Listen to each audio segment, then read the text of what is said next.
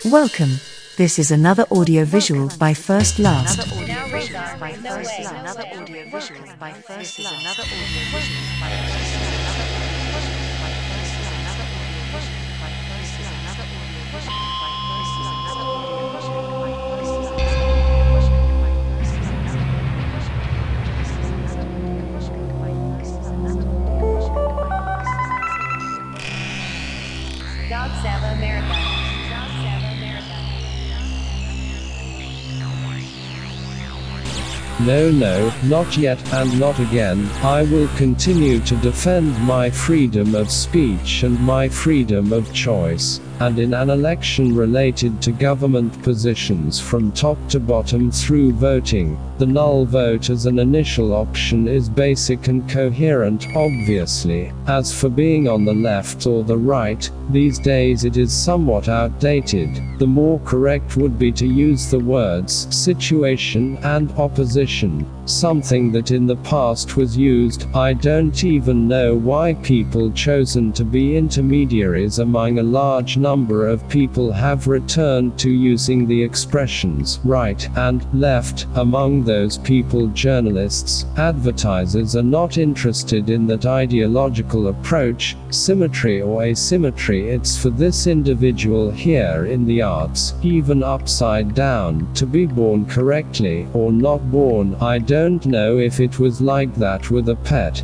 He was already born. I didn't manufacture him. Also useful to mention in this one more literary and artistic opportunity that I am very far from being public enemy number one. The most wanted in the world by the feds of some police. Surely they have more useful things to do in the professional and bureaucratic life than see and hear to my humble audio visuals in podcast format. Not even during a break to eat something would they do that. I vaguely remember that in high school I had at least one class on probability and statistics. Interesting, singular, plural.